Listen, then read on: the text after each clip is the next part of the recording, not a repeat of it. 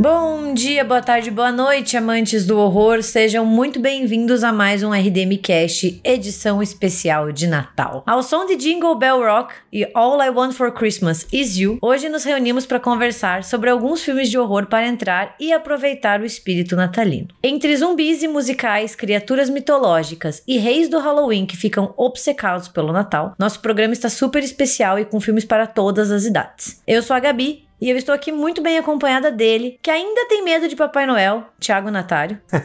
eu tenho, que inclusive a gente vai falar do Krampus hoje, que é o Papai Noel do, do mundo invertido, né? Do, do Upside Down de Stranger Things. Olá e dele, que estragou o amigo secreto da família contando quem tirou antes da hora, Gabriel Braga. Olá, amantes de Papai Noel Rebolante. Cara, eu acho que eu, todas as vezes que eu participei de Amigo Secreto, eu nunca consegui manter o segredo até o final. Eu sempre falei para alguém antes, sempre vazei antes a informação.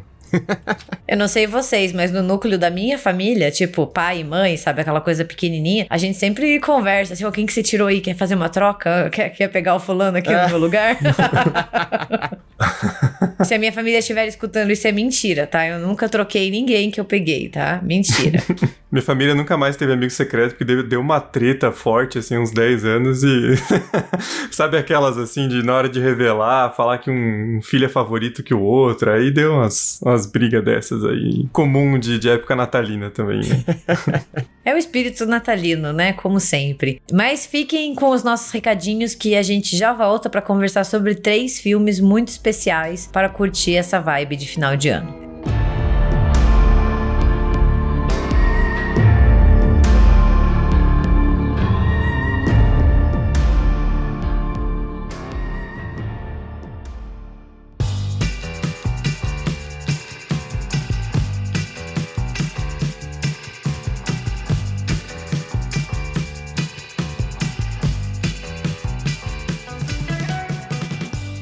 Bom, gente, eu quero começar os recadinhos de hoje com um aviso que eu devia ter dado semana passada, então hoje ele já vai ficar um pouco datado, mas enfim, melhor falar mesmo assim. A gente tá lançando esse episódio no dia 23 de dezembro, um episódio especial de Natal, bem legal que a gente preparou para vocês. E o que eu queria dizer na verdade é que o RDM não vai ter férias, de novo. Não se preocupem com nós, podcasters, e também com a galera que trabalha com a gente, porque a gente deixou tudo preparado certinho para todo mundo ter pelo menos uma, duas semanas de descanso. Mas a gente vai continuar lançando os episódios, porque como o RDM não depende de notícias nem nada que precisa estar ali no calor do momento, a gente entende que é uma boa forma de continuar o podcast rolando aí enquanto tem bastante programa que tá tirando merecidíssimas férias. E, enfim, uma forma de, de a gente continuar crescendo e reforço sempre o pedido de vocês compartilharem o RDM com, com outras pessoas, mostrarem esse episódio de Natal aí pra galera que tá no, no clima do, do feriado, no clima de fim de ano, que vai ser bem legal. E o segundo recadinho, ainda pensando pensando nessa questão de tentar fazer com que o RDM chegue no maior número de pessoas possíveis, eu imagino que vocês devam ter percebido, mas no Spotify agora é possível classificar os episódios. Então vocês, vocês podem dar estrelas, quantas vocês quiserem. Claro que a gente sempre pede para vocês darem cinco estrelas, uh, mas vocês podem classificar os, os podcasts de, de acordo com a opinião de vocês. E é uma forma muito legal, muito boa de a gente, de novo, conseguir chegar aí num, num público mais amplo com, com recomendações e também também de ter aquela avaliação boa, né? Afinal, se você abre um podcast e ele tá lá com cinco estrelas ou perto disso de avaliação, você vai estar tá mais, né,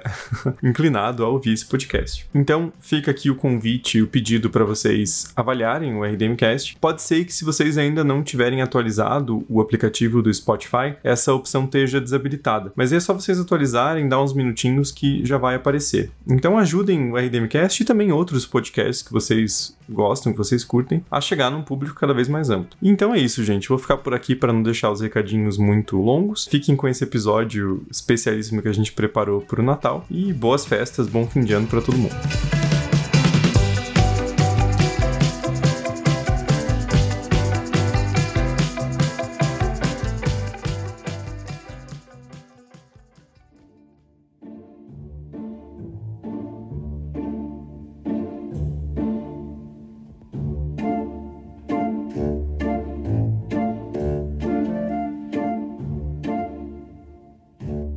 Bem, gente, esse não é o primeiro RDM Cast especial de Natal. Nós temos, né, um que é o RDM Cast 224, onde nós já conversamos sobre três filmes que não vão ser abordados aqui. Então não fiquem chateados então, Gremlins, o Dia do Terror, ou também conhecido como Black Christmas, e Natal Sangrento não vão ser abordados nesse episódio. Mas, se você estiver muito saudoso e quiser escutar nossas belas vozes falando sobre esses filmes, confere lá o episódio 224, que tá bem legal, inclusive, né? E era a época que a gente gravava presencialmente, inclusive. Sim. Eu lembro que era tipo começo de dezembro, tava nós três suados, assim, abafado no meu apartamento eu não minúsculo. Suo. Eu não sei você, fale por você, eu não sou. Ah, eu tava desmanchando em suor. Mas era, nossa. Que dezembro é engraçado, a gente associa com, com inverno por causa dos filmes, mas aqui no Brasil é calor pra cacete, né? Então é totalmente o oposto, né? É, o Brasil não tem nada desse Natal que a gente vê nesses filmes de neve, né? O Papai Noel vermelho foi, né, completamente importado na Coca-Cola. E é até bizarro, porque eu assisto alguns desses filmes, esses natalinos, não necessariamente de horror, mas até essas comédias românticas que muitos streamings e canais de TV lançam. Gente, eu fico com calor só de pensar a galera lá com as roupas tudo, uhum. tudo quente, e daí cachecol e na neve, e a gente aqui com três ventiladores, janela aberta, entendeu? Passando mal. Sim, aquela a galera com pullover de tricô, né? Cara, tira isso, pelo amor Meu de Deus. Meu sonho. Eu sempre quis um desses e eu nunca vou conseguir usar. Sabe Sim. aquelas famílias que usam pijama combinando pra noite do Natal e aqueles pijamas compridos, bem quentinhos? Eu sempre quis um. E eu já decidi que acho que nunca vai rolar, entendeu? Porque a não ser que eu, que eu passe mal antes da ceia e desmaie, assim, sem água.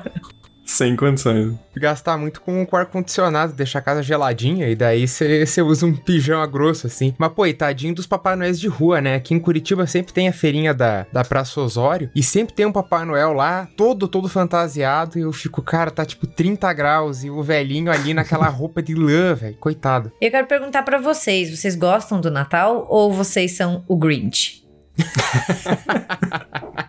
Olha, eu, amo o período de Natal, amo decoração de Natal, adoro comprar esses Papai Noéis que, que dançam, que faz barulhinho, que ronca, que dança musiquinha, rebola. Então eu sou, eu sou maluco assim, eu vivo comprando decoração de Natal, adoro enfeitar a, a casa pro Natal, eu sou muito fã. Essa é a época de comer muito, de encontrar família, que são coisas que eu, que eu gosto aí, reunir gente e comer até não poder mais. Olha, confesso que já gostei mais, né? Quando era criança e tinha um amigo secreto da família, eu ficava esperando, né? Aquela expectativa que você vai ganhar. Só pra ser decepcionado. Eu não sei vocês, mas presente de amigo secreto nunca ninguém acertou os meus gostos. São pessoas super fáceis de presentear. Me dê um livro. Minha família se recusa Sim. a me dar livro. Eles me dão, sei lá, um pijama que não tem nada a ver. é, uma roupa que eu nunca vou usar. Gente, eu adoro livro. Filme, DVD, nove reais, entendeu? Vai comprar super lá, simples, tô feliz. Né? É que a, a, minha família era, era, um esqueminha assim mais, mais organizado. Tinha um, um, uma faixa de preço lá e daí você podia colocar o que você queria, assim, dar uma indicação. Só que eu falava assim: ah, quero um livro. Aí minha mãe ia lá, livro ou camisa polo. Porra, mãe.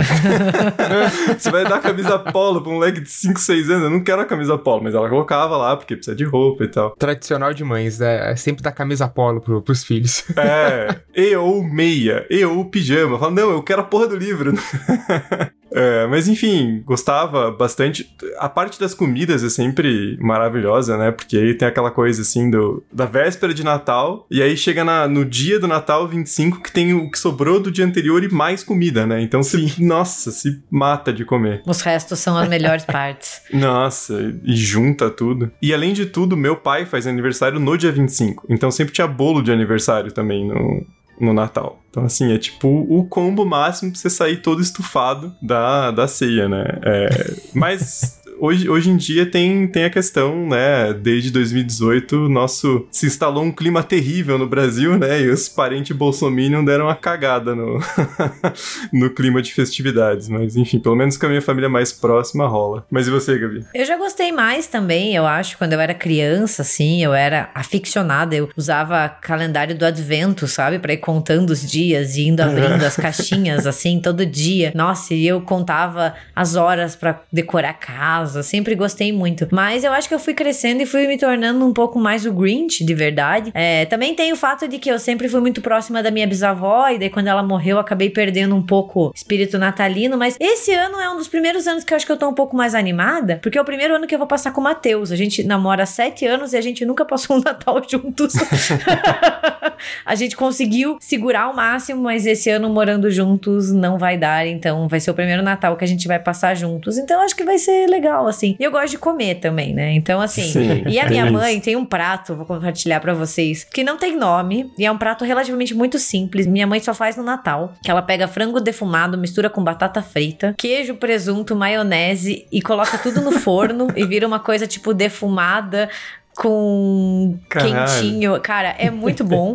e assim, ela tem que fazer às vezes dois pratos, porque todo mundo come tudo. Eu estou contando as horas para poder me deliciar nesse prato natalino, que de natalino não tem nada. E uma época eu encasquetei que o nome era salada russa, até minha mãe falar que de russa aquilo lá não tinha nada, então era pra eu parar e falar que era uma salada russa, mas é muito bom. Ou vai ver se foi o ano que ela parou de pôr vodka, né? Porque você descobriu o, o, o ingrediente secreto, né, dela. Mas você falou agora de, de passar o, o Natal com o Matheus, né? Eu lembrei uma história muito boa que quando eu e a Janice a gente se mudou pra, pra morar junto, era finalzinho de 2018, era no final de, de novembro, assim. Então o Natal tava, tava ali na esquina, né? E a gente falou, pô, vamos fazer que casa, né? Chamar uma galera aí.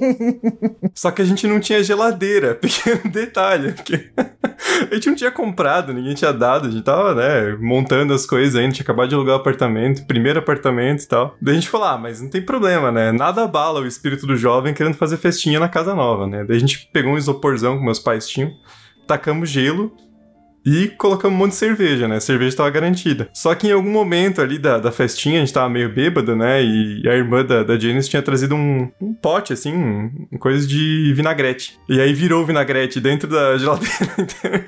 Ai, caramba. Sujou todas as cervejas. Aí você ia pegar uma, uma cerveja e você tinha que sair com a mão escorrendo vinagrete, assim, e lavar, né? Ficou uma coisa sensacional aquele isoporzinho, assim, maravilhoso. Mas é uma boa época, porque eu acho que significa que o ano tá acabando, todo hum. mundo sobreviveu, sabe? Aquela coisa assim, é, fechamos mais um ano e dá pra comer bastante. Eu tô focando no comer, sabe? Pra mim, sim, assim, é a melhor sim. parte. É, minha mãe já. Vai, a gente vai fazer o primeiro Natal aqui em casa, um pouquinho antes. Daí minha mãe me, me ligou e falou: Ó, oh, o que você quer que eu traga? Eu falei: tudo. Traga tudo que você tiver. Todas as sobremesas possíveis pode trazer, que nenhum, nenhum. Nada é muito para mim e para o Matheus, entendeu? a, a única coisa que me deixava chateada em Natal quando eu era criança é que, como meu aniversário é próximo, sempre tinha aquele clássico do: Ó lá, um presente para as duas coisas já. Eu ficava, porra. não sou Jesus, não. Imagina meu pai que nasceu no dia 25. É, assim, pô, daí, daí é, é, total, tipo... total sacanagem. Você já tá fazendo a comemoração junto ali. Exato. Mas tem isso que a Gabi falou, né? Porque a gente vê muito filme, muita coisa estadunidense, aí tem. O Natal ali é o winter break, né? Não é férias, é uma parada ali no, no final do ano. Pra gente é tipo, cara, o ano acabou, a gente sobreviveu. É. Foda-se, né? Vamos tirar essa semana. Porque ano novo tem aquela coisa do, né, começando, outra blá blá blá. Uhum. O Natal é só, tipo, é só o saldinho do, do fim de ano e vamos curtir. Game over, sabe? É, tipo, você sobreviveu, parabéns. ano que vem tem mais. Mas eu acho que a gente, a gente é muito influenciado pelo Natal que é vendido pelos Estados Unidos ou por países que estão ali ao norte, né? Seja Europa ou até ali Canadá, porque tudo que a gente consome quase nessa época do ano, com algumas ressalvas, é esse molde de Natal, na neve, né? Uhum. O, o feriado ali entre o Natal e o Ano Novo que eles comemoram, até o tipo de comida, né? Se você for ver, a comida que a gente faz na ceia não tem muito a ver com coisa tropical, né? Pô, o tamanho daqueles chester e frango, porra, aquilo lá é pesado para o caralho, velho. Sim, sabe? Não é uma sim. comida que você come no verão, não. Então tem muito disso, assim. Mas eu gosto, eu adoro filme natalino também. Chegou a época, assim, de assistir aquelas porquices, sabe? É, aquele da Vanessa Hudgens, que ela é três princesas. Adoro, muito bom.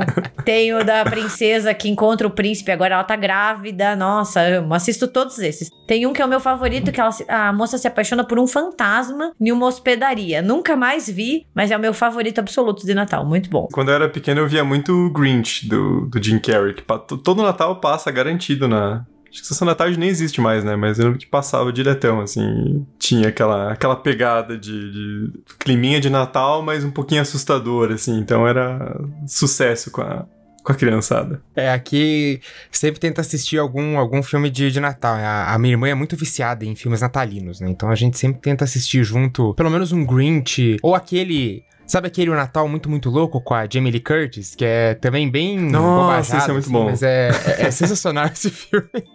mas a Gabi falou do, do peru. Cara, eu nunca esqueço. A minha avó, ela sempre garantia para mim a coxinha do peru. E teve um ano que assaram um peru de 11 quilos.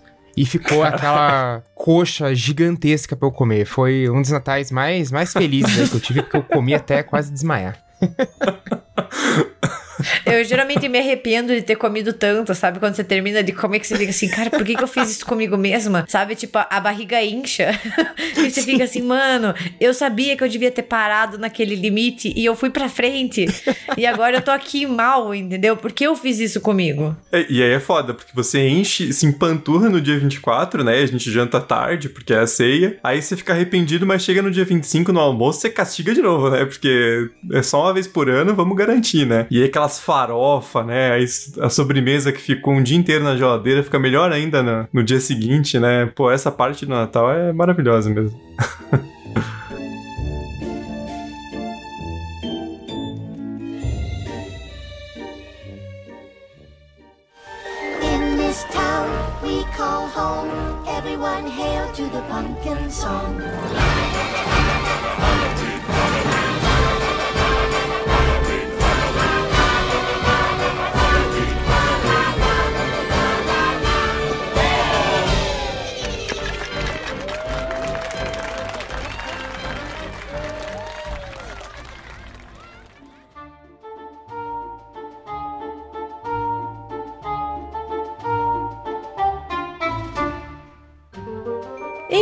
Então, gente, o nosso primeiro filme para entrar nessa vibe natalina, né? Celebrar mais um ano é o clássico né? Que sempre figura nas listas de filmes de Natal e de Halloween. Então ele consegue essa proeza de figurar em dois feriados diferentes, né? Que é O Estranho Mundo de Jack, em inglês The Nightmare Before Christmas, ou seja, o pesadelo antes do Natal, o que é um título bem mais propício para essa época, porque dele marca bastante o Natal, que é o motor narrativo da história. Ele é um filme de 1993, dirigido não pelo Tim Burton, apesar das pessoas acharem que ele é do Tim Burton, ele do Henry Selick, o mesmo diretor de Coraline, de uma história, né, baseada em um poema do Tim Burton. E foi produzido pelo, pelo próprio Burton, tendo uhum. como vozes principais o Danny Elfman, o Chris Sarandon, nosso vampiro gostosão, bonitão da Hora do Espanto, e a Catherine O'Hara, né? E ele é um sucesso, assim, cult entre fãs de horror, fãs de animação. Todo mundo gosta do Estranho Mundo de Jack. E é aquele filme que todo mundo tem um carinho muito grande. E se você não assistiu, fica a recomendação. Ele é um filme bem bacana, dá pra assistir com criança, inclusive. Apesar de ele ter uns lugares meio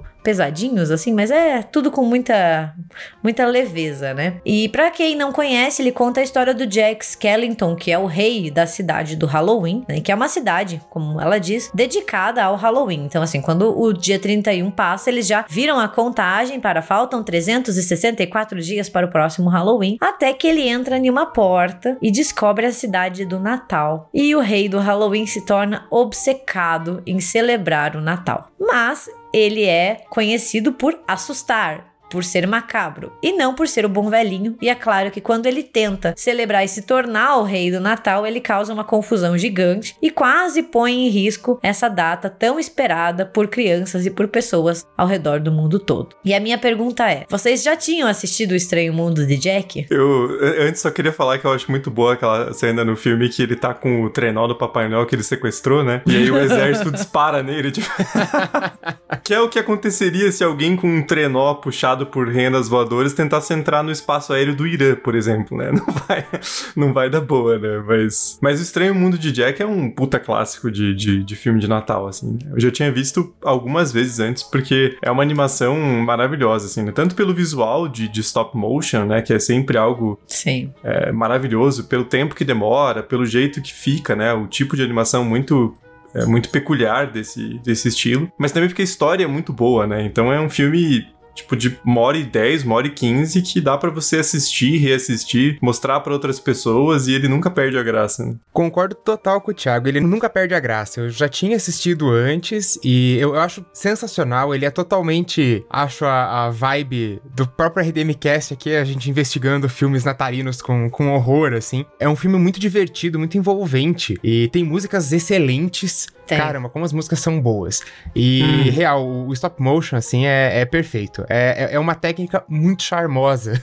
Uma coisa que eu gosto demais do Estranho Mundo de Jack é a quantidade absurda de personagens interessantes que eles criaram. Uhum. Porque só na cidade do Halloween, assim, é toda vez que você assiste, você descobre um personagem, uma criatura, algo diferente. E eu fico obcecada, porque daí eu quero saber mais, assim. É muito bacana. E eu acho que o filme inteiro ele é muito bem ambientado. Então ele tem aquele pezinho no Halloween, obviamente, que já que a gente está tratando de uma cidade que é responsável pelo Dia das Bruxas, e ele também tem o pé no, no Natal. Então é muito bacana como ele consegue conciliar é, esses dois feriados e apresentando uma quantidade incrível de personagens, assim, que você quer muito saber. Mesmo que eles não tenham papéis de destaque, só apareçam ali em uma música ou em um canto, tudo é muito bem pensado, tudo é muito bem hum. feito. Você vê ali aquele detalhe com stop motion, na caracterização do personagem, sabe? É tudo feito com muito esmero, com muito cuidado. Não, e, e tem uns conceitos muito legais, né? Tipo o prefeito da cidade, que é um político duas caras né? Porque...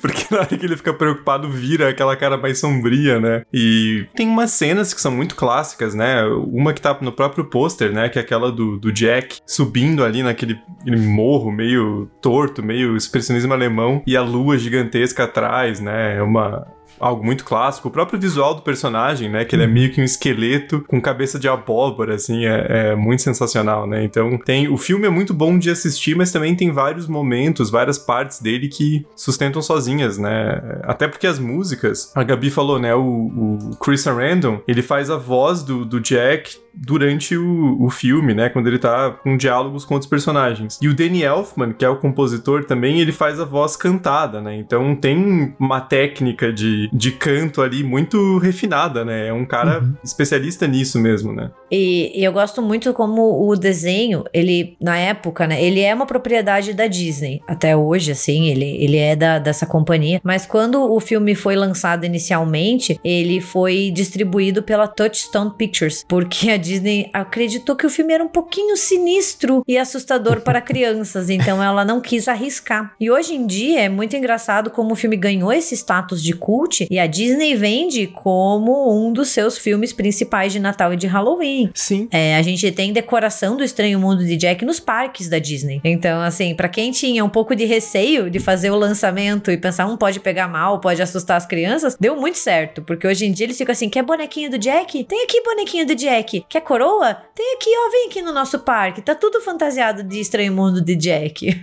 Nossa, e, e, eles lucram muito em cima disso, né? Real, é, é, muita, muita coisa que eles vendem. É canequinha, e bonequinho, e chapéuzinho, e camiseta, e enfeite pra árvore de Natal. Cara, é muita coisa. É, eu sou meio cadelinha, não posso falar, porque eu tenho. Eu tenho a pelúcia do Jack, eu tenho Funkos, eu tenho caneca. Assim, eu, eu sou culpada, tá? Eu vendi minha alma. Desculpa. Desculpa, mãe, desculpa, pai. Eu sei que vocês tentaram me. Vocês tentaram me ensinar a ser melhor e não deu muito certo, né? Eu sei. Foi pega no, no canto do Mickey Mouse, o camundongo cínico lazarento, né? Ele te vende e você fala, quero mais. Né? Exato. Pega aqui meu dinheiro, leve mais. Onde eu posso comprar mais dessas coisas inúteis? Vocês compraram a Marvel também? Que ótimo. Olá, senhor Mickey. Onde eu posso dar o meu dinheiro para você sair feliz cantando e saltitando com isso? Mas uma coisa que é muito legal de de rever o Estranho Mundo de Jack agora, mais, mais adulto, né? eu tinha uma memória de que a história ia mais naquela coisa assim do, do Jack saindo da, da vila do, do Halloween, indo pro Natal e, tipo, se encantando, tendo um deslumbramento assim, porque ele achou o Natal muito mágico. E aí ele voltaria pra cidade dele para convencer as pessoas de né, abandonar o Halloween e tal. Mas na real o filme é muito mais complexo, né? Porque ele quer se apropriar do Natal, né? Tipo, Exato. ele não tá assim, tipo, ah, eu quero que a gente também celebra o Natal. Ele quer roubar o Natal da outra cidade, né? O que é muito mais legal pro, pro filme, né? Eu adoro como quando o Jack, ele conhece o Papai Noel, né? Que em inglês chama Santa Claus. Ele não chama de Santa Claus, ele chama de Sandy Claus. E Claus é garras, né? Então Sim. seria uma criatura mais estilo ao Krampus, né? Essa coisa mitológica. E eles acham sensacional, porque eles são habitantes da cidade do Halloween. Eles gostam de coisas assustadoras, de coisas macabras. E todos eles, quando você assiste o filme em inglês, eles chamam o Papai Noel de Sandy Claus. Então, assim, eles até erram o nome do coitado do velho. E ele resolve, como o Thiago falou, ele quer comandar o, o Natal. E isso faz com que também ele cause uma confusão. Então, o filme também trata com isso, assim, né? Você não tem Uhum. ideia do que, o- do que o outro trabalha pra conseguir fazer funcionar. E você se mete em uma coisa que você não conhece, olha a confusão, o caos que você gera. Sim. E tem umas cenas isoladas muito boas, né? Aquela que ele. que ele entrega uma cabeça decepada pra criança é muito ótimo, né? Porque ele gostou muito da ideia do Natal, né? Ele tava entediado com o Halloween, né? Todo ano a mesma coisa, assustar crianças e tal. E aí ele acha muito divertido essa ideia de ir deixando presentes, né? Na, na casa das crianças. Só que ele dá um presente, um presente mais bizarro que o outro, né? Porque ele não tem muita noção do, do que fazer. E aí ele manda uns capangas lá sequestrarem Papai Noel e eles sequestram um coelhinho da Páscoa, né? Aquela cena também. É muito sensacional, né? Assim, essa. Acho que essa ideia, né, do, do pessoal ali da vila do Halloween tentando simular um Natal e fracassando, porque eles são a turma do Halloween, que é muito divertido, né? Cara, uma- coisa que eu queria muito ver quando criança era o Jack indo nas outras cidades também. Porque Sim. naquela floresta aparece, né? A cidade da Páscoa, a cidade do. da, da Ação de Graças. Aparece uns outros. uns outros feriados ali. Eu fiquei, caraca, podia ter mais filme, podia explorar as outras cidades. Tem o dia de São Patrício também, né? O Jack bebaço, né? E uma coisa muito interessante do filme é como ela traz várias referências. O Thiago já falou ali quando o Jack caminha pela montanha, tem todo aquele ar de expressionismo alemão, mas a própria personagem da Sally, né? Ela é Uhum. uma criatura estilo monstro do Frankenstein, já que ela é uma boneca de retalho, né? Então ela é costurada. Daí a gente tem o cientista maluco, que é o Dr. Finkelstein também. Então tem essas referências aos filmes clássicos de horror e essas criaturas. O próprio Oogie Boogie, né? Que é como se fosse o antagonista, o grande antagonista, né? Eu acho, porque ele tem essa rivalidade com o Jack, daí ele Hum. pega aquelas criancinhas que são sensacionais, né? O Locke e os seus amiguinhos pra fazer o seu trabalho. Então, assim, tem muitas características que o desenho traz, por mais que ele seja voltado para um público infantil, que faz referências a esse universo mais clássico dos filmes de horror. E é muito legal porque aqui você vê que é a cara do Tim Burton esse tipo de história, sim, né? sim. Por mais que a direção não seja dele, é, a história é, né? E a gente vê, assim, o dedinho Uhum. dele, esse amor que ele tem pelo gênero. E, e uma coisa que eu gosto muito também é ir descobrindo as vozes originais e ver uma galera que já trabalhou com o Tim Burton. A gente falou ali do, do Chris Sarandon, mas a Catherine O'Hara faz Beetlejuice. E quem faz a voz do, do prefeito é o Glenn Shadix, que é o Oro do Beetlejuice também. E daí Uhum. você vai pegando as, as vozes, assim, é muito legal ver que é, muito, é muita gente conhecida dublando. Uhum. Sim. É, e o, a gente falou, a gente fez um episódio recente sobre né, um, embate Tim Burton com Beetlejuice e o Eduardo Mãos de Tesoura. E a trilha sonora é do, do Danny Elfman, né? Que colabora muito com o Tim Burton. Então tem essa cara de, de Tim Burton, né? A gente acaba lembrando, até porque mesmo no pôster do, do filme, na, nos créditos iniciais, eles usam o nome dele pra vender o filme, né? Eles colocam lá Tim Burton's A Nightmare on Elm, on Elm Street. Esse é um filme um pouquinho diferente. eles colocam lá Tim Burton's A Nightmare Before Christmas, né? Então eles também se aproveitaram disso pra, pra vender o filme. Mas tem aquela cara do, do Tim Burton, né? O, o próprio Noiva Cadáver, que depois é de fato dirigido pelo, pelo Tim Burton, tem certa inspiração no, no Estranho Mundo de Jack, né?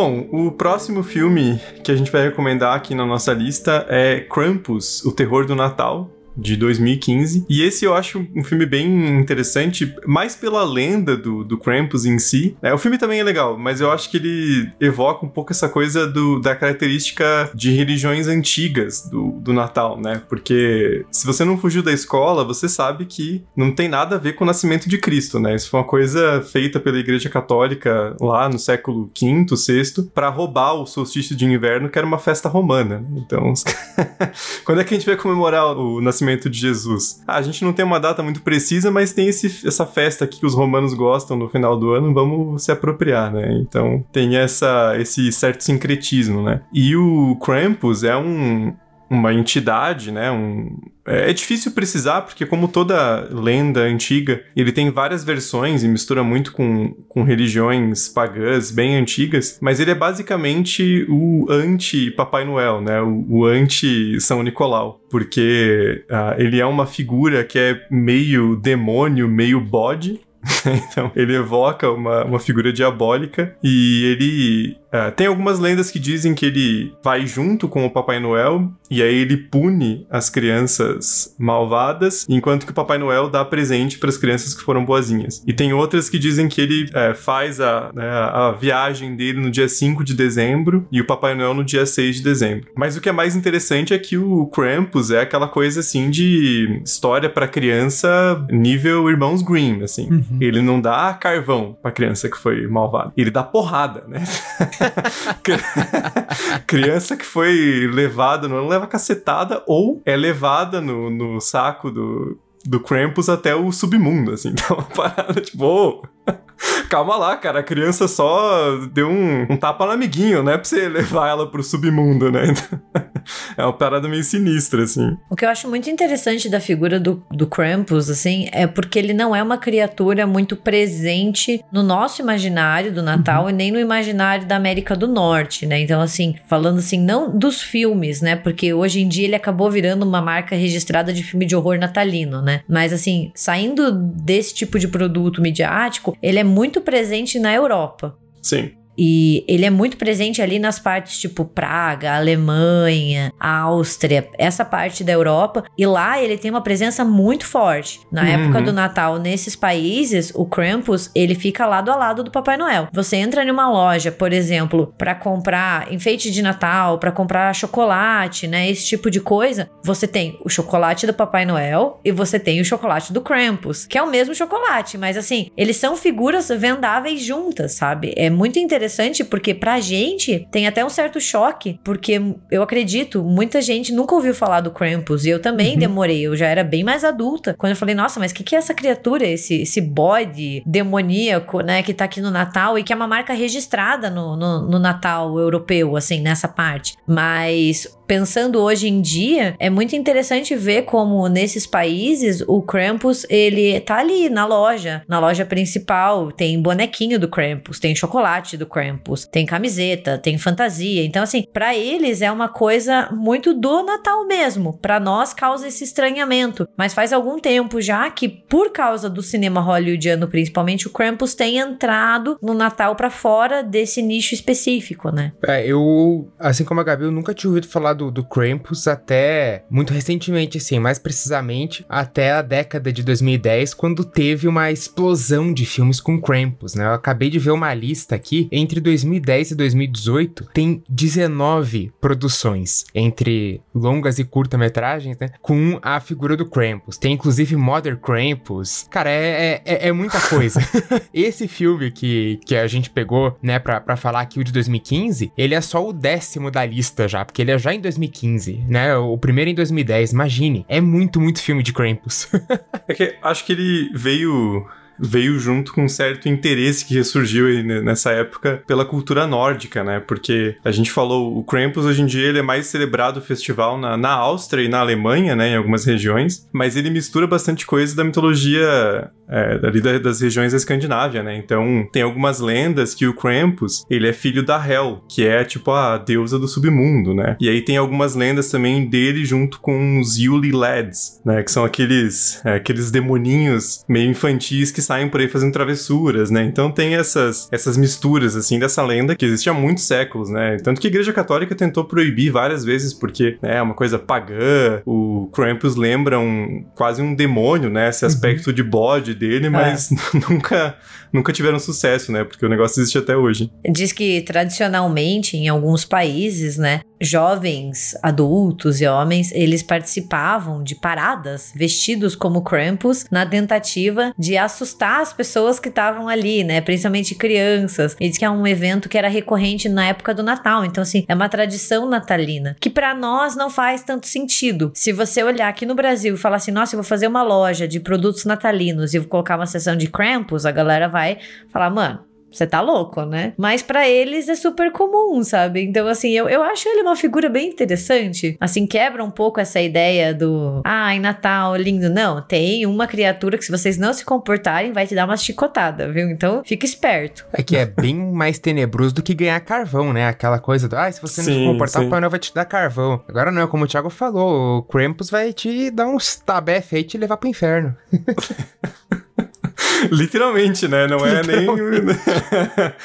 É, e tem esse aspecto, assim, né? Desses contos para crianças antigos com, com moral da história que é muito mais sombrio do que qualquer outra coisa que a gente tem hoje em dia, né? E falando um pouco sobre o filme de 2015 agora, né? Uma coisa que é bem interessante é que ele é dirigido pelo Michael Dougherty, que é o mesmo diretor e roteirista do Contra o Dia das Bruxas, de 2007. Que a gente fez episódio também na, na época do, do Halloween do, de 2020 seguinte, é que tem essa pegada, assim, né, de, de pegar essas, esses elementos de tradição antiga do, do Halloween, né, esses contos clássicos, né, dessas religiões, entre aspas, pagãs, e fazer uma, um conto moderno sobre isso com, com um filme de horror, né, então dá pra ver que tem o mesmo estilo ali, os dois filmes têm uma, uma pegada parecida, né. E tem a Toni Collette, né, que já por isso já mostra por que, que o filme vale a pena, né, Cê, só de ver o nome dela no elenco, você já sabe, esse filme vale a pena ser assistido. Ela carrega um peso, né? Ela é daquelas atrizes, quando você vê o nome dela, você fala, hum, acho que eu vou assistir só por causa dela. Porque é capaz de você passar batido e falar, por que, que eu vou assistir esse filme, sabe? Nada a ver. Mas aí você fala, putz, tem a Toni Collette, ela,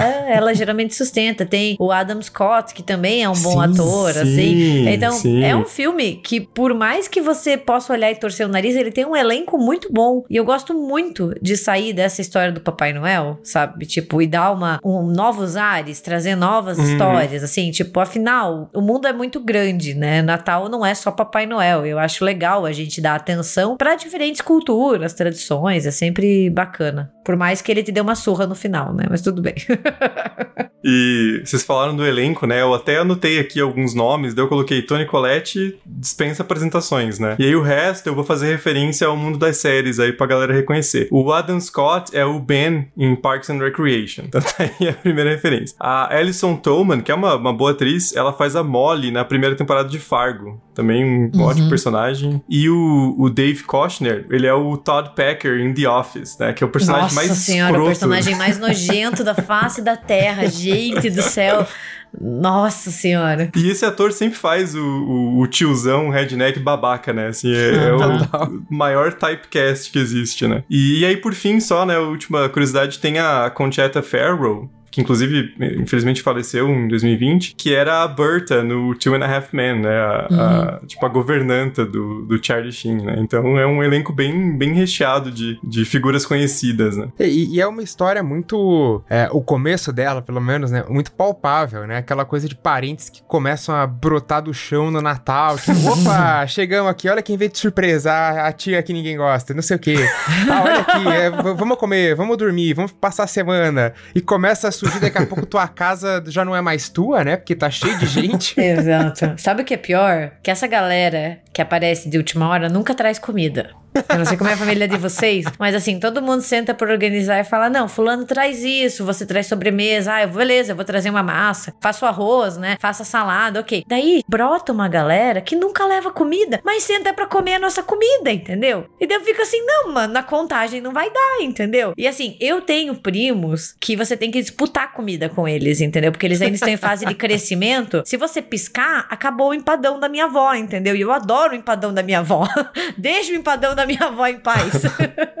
E se vem mais gente, não tem comida, caralho. Desculpa, gente, mas é. se você for na casa de alguém, avise antes, entendeu? Pra pessoa poder se programar. Ou leve o empadão. Pode ser até vegetariano. Ou leve sua própria quentinha, né?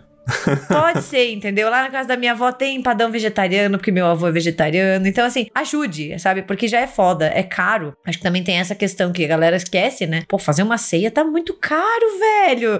Não é se aparecer e falar, oh, vou comer aqui. Não, mano, ajuda um pouquinho aí. É, e o, e o filme tem, tem ter esse tom meio agridoce do Natal, né? Porque ele começa já com uma sequência da galera saindo no soco numa loja de departamento para pegar os produtos em promoção, assim, né? Então é tipo uma câmera lenta ali com a trilha sonora e a, a galera saindo na mão para pegar o. Pô, me lembrei daquele filme do, do Arnold Schwarzenegger que ele quer pegar o último, última edição do boneco pro filho dele. Herói de brinquedo. Putz, esse é um clássico de Natal também, né, cara? é muito bom. É, mas ele tem um pouco esse tom, né? E aí, como a Gabi falou, né? Tem essa, esses conflitos aí de, por um lado, é uma época do ano que todo mundo tá ansioso, né? Porque tá chegando no, no final do ano, tem aquela, as comidas e tal. Mas, por outro lado, você tem que aguentar os parentes chatos que vem lá do puta que pariu numa picape gigante com 15 filhos e traz a tia, filha da puta, que ninguém gosta, né?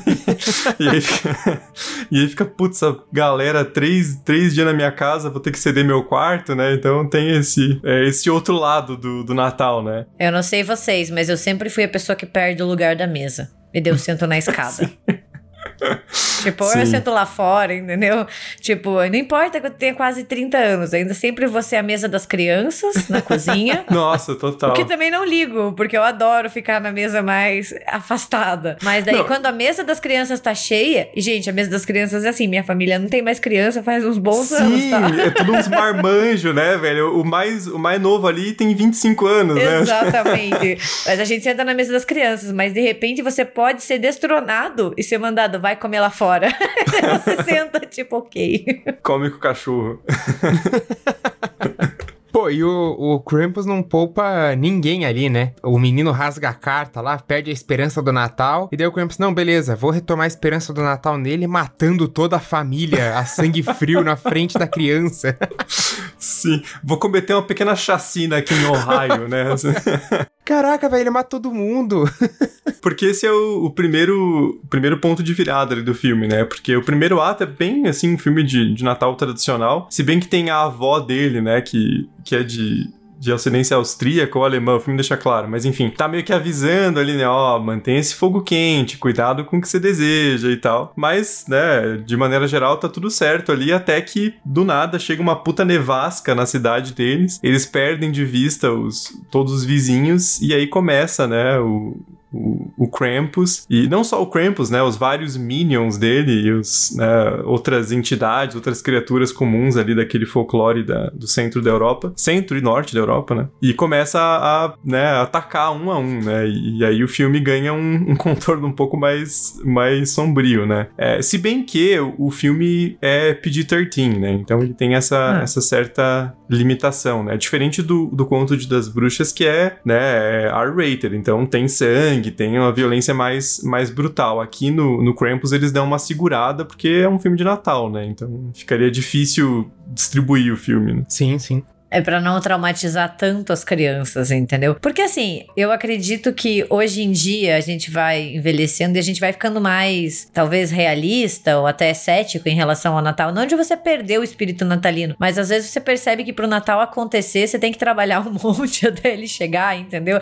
E para ter a ceia, você também tem que fazer. Quando você é criança, é muito mais mágico, né? Você chega uhum. lá e daí você come, tem presente. Cara, e deve ser o pior pesadelo de uma criança, ao invés de você ser visitado pelo papai Papai Noel apareceu um, um Krampus da vida, entendeu? Tipo, se você for pensar, para nós talvez não assuste tanto, mas pra uma criança, se você mostra esse filme pra uma criança, eu acho que você causa um trauma eterno, assim.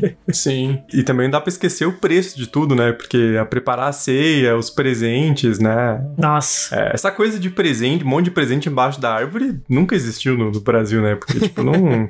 a gente tem sistema público de saúde, né? Não, não custa dezão um equipamento eletrônico vagabundo que você compra comprar lá pra Sim. fingir que você vive num país decente, né?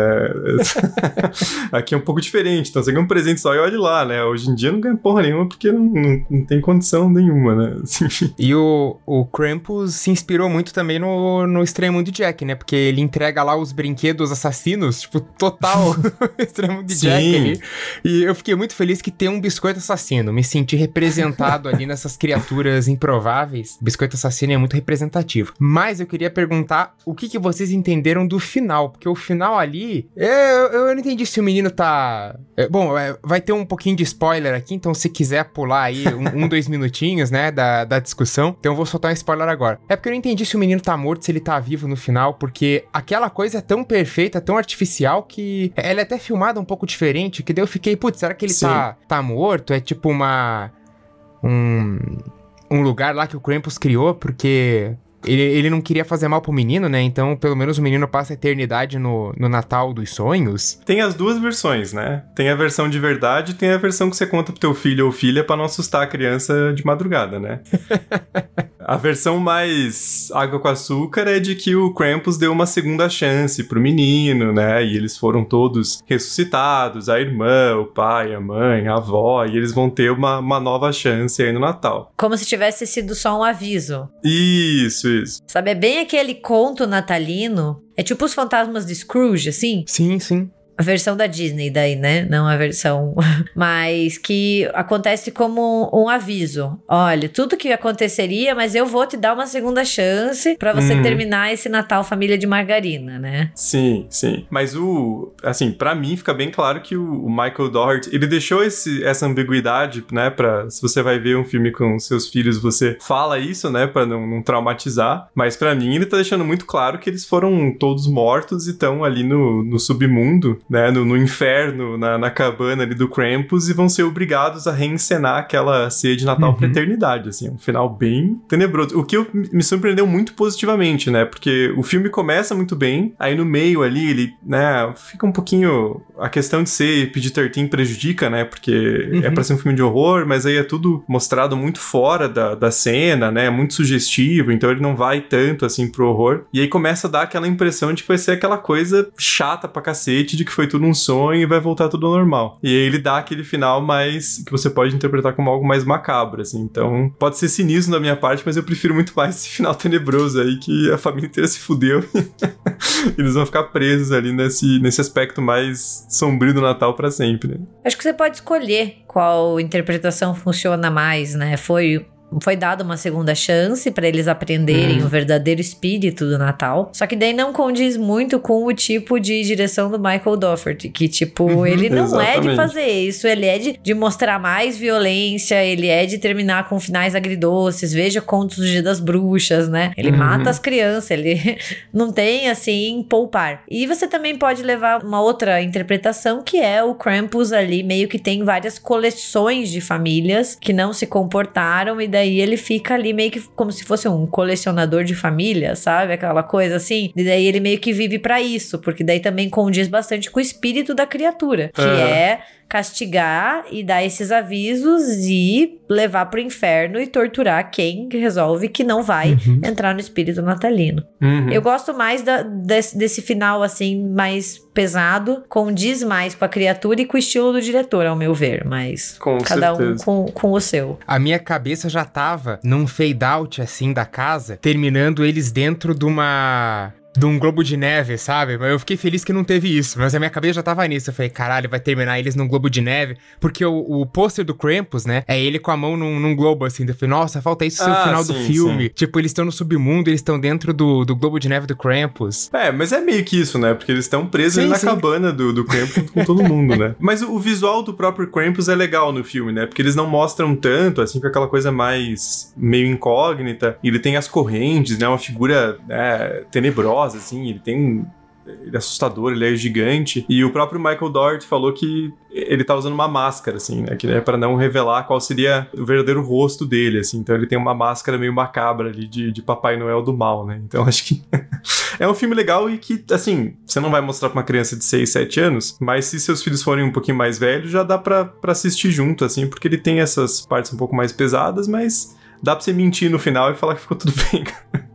com a família ali tudo certo, né? E, e só uma última, uma última coisa que eu acho legal é que no, no pôster, a frase que eles usam é, é você não quer estar na lista dele, né? Então, tipo, essa subversão do, do Papai Noel, assim, que é, que é bem interessante do filme.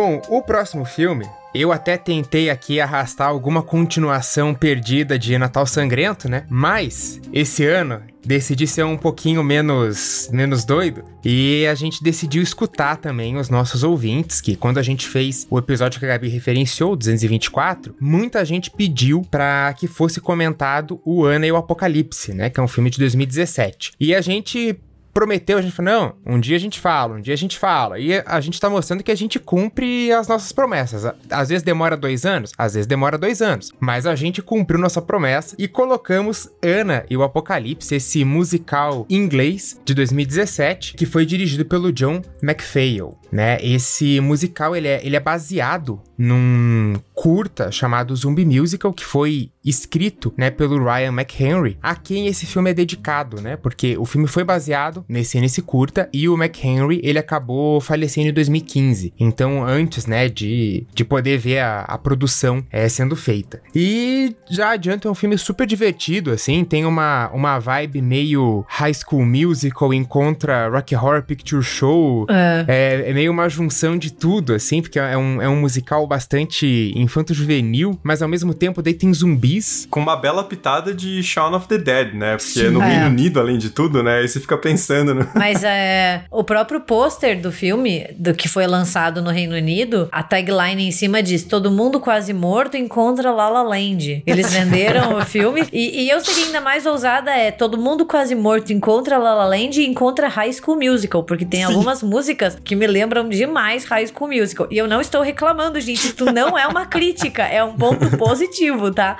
Adoro. Muito bom. Não, mas é, é, total, total. As músicas lembram muito High School Musical. Só para passar um, uma pequena sinopse, né? A Anna, ela tá no último ano do colégio e daí ela revela pro seu pai que ela não quer ir pra faculdade, ela quer viajar o mundo. Ao mesmo tempo que tá rolando esse pequeno drama familiar, uma epidemia tá se espalhando pela cidade, né? Eles têm notícia no rádio, na TV, mas eles sempre desligam antes de terminar a notícia. E o que que tá acontecendo? Tá se espalhando aí uma epidemia de zumbis e o mundo tá praticamente acabando. Então, nesse primeiro dia a gente tem é, um dia normal no colégio, só que daí no dia seguinte, e é uma cena, acho que foi a minha cena preferida do filme, quando ela bota os fones no ouvido, sai cantando e dançando na rua e tá tudo destruído, gente morrendo atrás, coisa pegando fogo. Cara, é, essa cena é sensacional.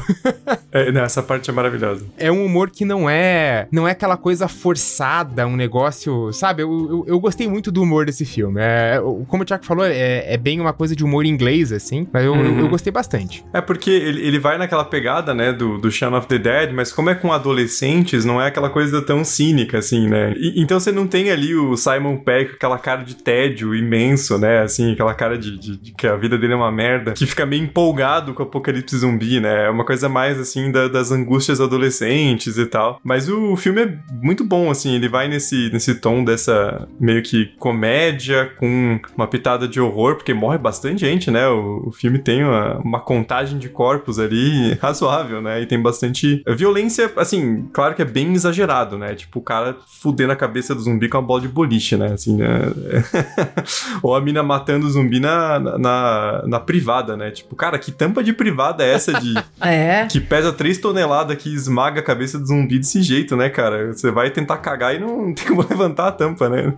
Mas enfim, é um filme bem divertido. Eu acho um filme muito bom porque ele consegue misturar vários gêneros, né? Então, assim, ele tem musical, ele tem horror, zumbis, ele tem drama e, e ele consegue quebrar muito as nossas expectativas, porque uhum. quando eu assisti pela primeira vez, eu pensei assim: ah, não, beleza, vai todo mundo sobreviver, porque ele se vende nessa, nessa vibe vibe High School Musical, amigos enfrentando o apocalipse, né? Não que isso seja o roteiro do High School Musical, né? Mas tipo, essa coisa adolescente, né? E depois quando começa o primeiro dos adolescentes morre e depois meio que todo mundo morre, fica aquele ar muito melancólico que você não esperava. Eu genuinamente fui pega de surpresa de como uhum. vários personagens que são vendidos como principais são eliminados, assim, em momentos bastante dramáticos, assim. Dá vontade de chorar em algumas cenas, porque é triste. E depois eles começam a cantar, entendeu? Tem aqueles momentos de descontração, sei lá, ah, como o Thiago falou, o zumbi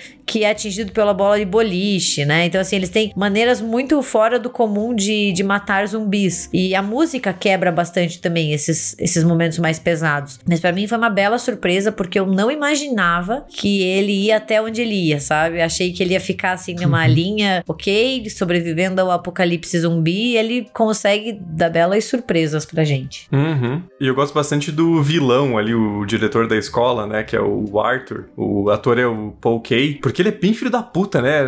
Não é assim, tipo, você pensa que ele vai ser aquele, aquele diretor, assim, que é meio cuzão, mas tem seu lado também, estilo Sex Education Education, né? Mas na verdade não, o cara é um filho da puta, ele tranca todo mundo ali dentro do, do colégio e deixa a galera morrer, né? Então ele, ele tem esse, esses contornos, assim, desse vilão exagerado também, que é, é, é, bem legal essa, essa parte do filme, né? É, eu, eu fiquei surpreendido no mesmo sentido da Gabi, assim, que, cara, o, a, as músicas tão bonitinhas, assim, né? Uma coisa para cima, a gente espera um, um final mais otimista, talvez, né? Um, alguma coisa, porque você vê que os amigos estão ali juntos. Tem até aquela cena meio Piratas do Caribe, né? Que eles saem com a piscina de bolinha na cabeça, assim.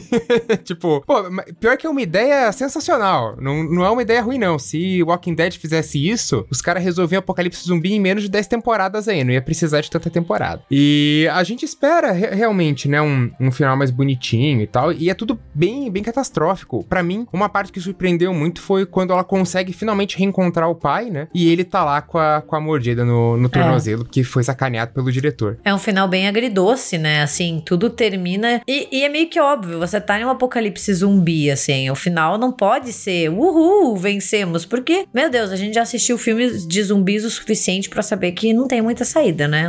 Quando a merda explode, amigo, tchau civilização. Não tem muita cura, né? Não tem muita salvação, solução. Então seria até um pouco desconcertante se o filme conseguisse conseguisse, acho que ele perderia um pouco da potência se ele conseguisse um final feliz. E ele uhum. consegue dar um final bem amargo. Você fica, nossa, caralho, eles foram até lá, sabe? E eu Sim. gostei, eu gostei bastante porque ele se vende como uma coisa, ele entrega o que ele vende, mas ele entrega ainda outras coisas. Sabe aquele filme que é uma caixinha de surpresas? Não, porque ele começa com uma coisa meio Shaun of the Dead e ele termina como se fosse um filme do Romero, assim, né? Sim. Tipo, a, a humanidade caiu, tchau civilização e acabou, né? E o filme é, feito na Escócia, né? Então tem um sotaque charmoso ali também que é um, uhum. um, um diferencial, né? Só tem uma coisa que aí fica até de aviso pro, pros ouvintes, eu não sei qual, qual versão vocês viram, mas tem uma versão estendida no filme. E eu fiz a cagada de pegar pra ver. E eu nem gosto muito de musical, não sei porque eu fiz isso, assim. Eu, eu não posso ver uma versão estendida que eu já, já saio querendo assistir. E ela tem uma hora e 48. A versão mais, mais tradicional tem uma hora e 33.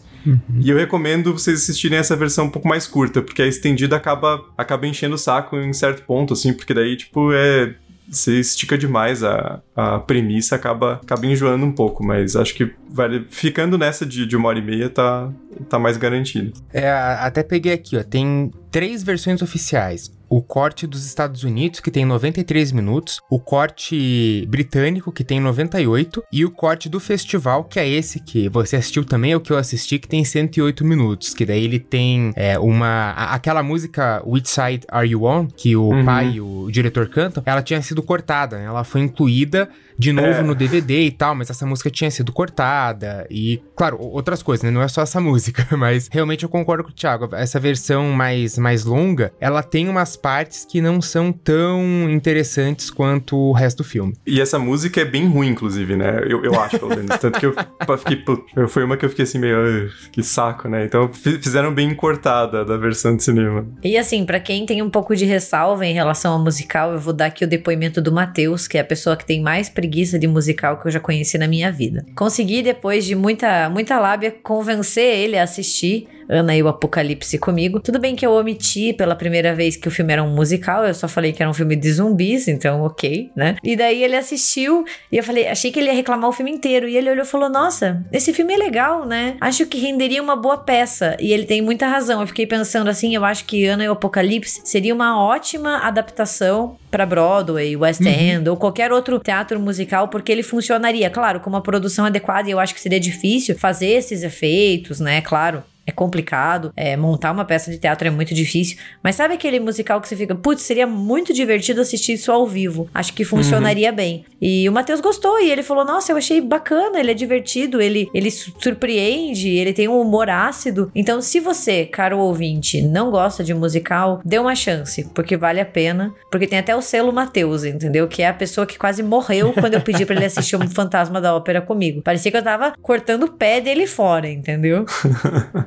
Mas fica a, a, a, dica também, só pegue a versão estendida se você gosta muito de, de musical, porque é um pouquinho de. Pô, é quase duas horas de filme, né, cara? É sim, um, sim. Bastante, né? Devia ter visto a outra. Até por isso que cortaram em, em, duas versões, né? Não, não, foi, não foi por acaso que, que tem versões menores. Eu gosto bastante do humor debochado que eles empregam e como eles conseguem ir do humor debochado pro drama, sabe? Sei lá, uhum. na, na cena em que ela tá saindo de casa de fone de ouvido, cantando, e tá tudo ao. No fundo, tá tudo pegando fogo, assim. A humanidade tá. Nossa, tem mãe comendo bebê, guarda comendo os outros, carro batendo. E ela lá cantando uma música toda bonitinha High School Musical. E assim, esses momentos de humor são, são muito bons, assim. O filme tem uhum. ótimas uhum. sacadas. Então você, genuinamente, você ri, assim. Ele não, não é aquela Sim. coisa forçada que ele quer muito se fazer de engraçadão. Acho que ele consegue transitar muito bem e eu acho as músicas bem encaixadas também. Nem hum. todo musical consegue. Por mais que as músicas não façam tanto sentido na trama, assim, elas não são essenciais pra trama, uhum. são, mas assim, também não é. Tem musicais onde você tem mais histórias contadas nas músicas, né? Não é o caso desse. Elas ainda são divertidas, são dançantes, sabe? Então não fica aquela coisa enfadonha que se fica, putz, que chato, parece que não vai pra frente. Não, é tudo bem coreografado, tem bom uhum. ritmo. Uhum. Então tem um, assim, a versão mais curta, ela funciona muito bem. O, o, próprio Estranho Mundo de Jack também é um musical, mas as músicas estão mais entrosadas ali na história, né? Sim, Elas sim. avançam mais a, a, trama. O Ano e Apocalipse é mais assim, tipo, para a trama para ter a cena de música. Não que isso seja ruim, né? Mas é um pouco mais à parte, assim, né?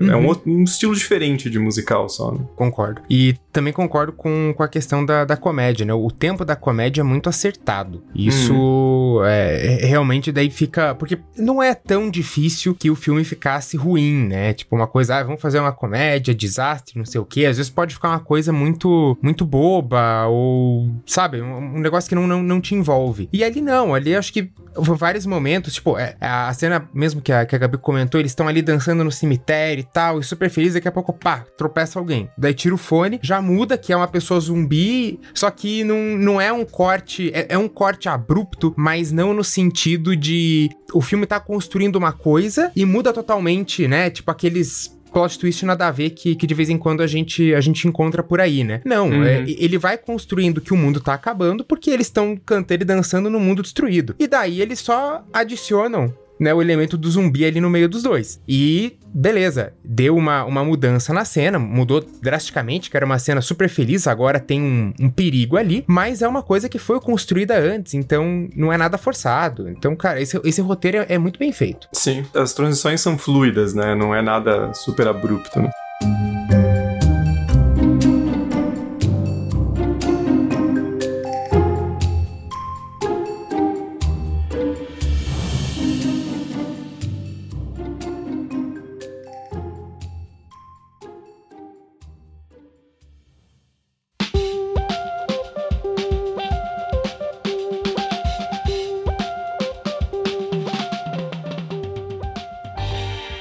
Então, gente, esse foi o nosso segundo especial de Natal, porque em 2020 a gente ficou com preguiça e não fez, então. Puta, 2020 foi aquela coisa assim que nem deu empolgação pro fim do ano, né? Foi só desânimo. Não tinha clima natalino, a gente ignorou o Natal por completo. Então, assim, se você estiver muito no espírito do Natal, você ainda pode escutar o RDM 224, que é o nosso primeiro especial de Natal lá de 2019, para fazer um complemento com esse que você está escutando agora história. Então são seis filmes especiais para você curtir esse final de ano da melhor forma possível, da forma que te faz se sentir bem, né? Afinal, é comemorar, celebrar da forma que você quer. Então, assim, fiquem bem. E, e ainda tem o bônus do parente bolsominion começou a falar merda, você tira o fone de ouvido e vai ouvir um RDM, cara. A gente tá te salvando na, na ceia de Natal. É assim, você pode passar em muito melhor companhia, né? Então, e você tem ainda não só esse episódio como o anterior, né? Então tem Sim conteúdo bônus aí. pra salvar os dois dias do Natal, né? Porque o RDM pensa em vocês, né? Então a gente tá, já planejou totalmente salvar a sua ceia de Natal e o seu almoço do dia 25. Então contem para nós como vocês celebram o Natal, se vocês são Grinch ou se vocês são time Natal, uhul, vou comprar vários bonequinhos que nem o Braga. E também contem sobre os filmes que a gente conversou hoje, se vocês já assistiram, se vocês gostam, nunca vi, que a gente sempre que tá querendo saber de vocês. E para isso vocês nos encontram na arroba RDMcast no Twitter e República do Medo no Instagram e no Facebook. E também, se vocês quiserem, vocês podem ainda mandar um e-mail para contato arroba. O que não falta é canal para vocês interagirem com, com o RDMcast. E a gente sempre lembra para vocês, né, seguirem, participarem nessas páginas, não só porque ajuda a gente a divulgar os episódios, né, ajuda a gente a chegar em mais pessoas, mas também porque assim a gente tem uma noção do que vocês querem ouvir, né? O Braga até falou do ano e o apocalipse, foi uma sugestão lá de 2019. Então a gente demora, mas a gente devagarzinho chega lá, né? e para além do conteúdo exclusivo do Spotify aqui que vocês estão ouvindo, vocês também podem nos seguir no YouTube, né, no nosso canal República do Medo, que a gente tem as nossas lives mensais ali, é também uma oportunidade da gente conversar ao vivo e a cores. Entra lá, República do Medo, segue o canal e fiquem ligados na nossa programação. É isso, Feliz Natal e tomem cuidado. Vocês vão ser visitados pelo Papai Noel ou pelo Krampus. Feliz Natal. É isso, gente. Feliz Natal. Até a próxima.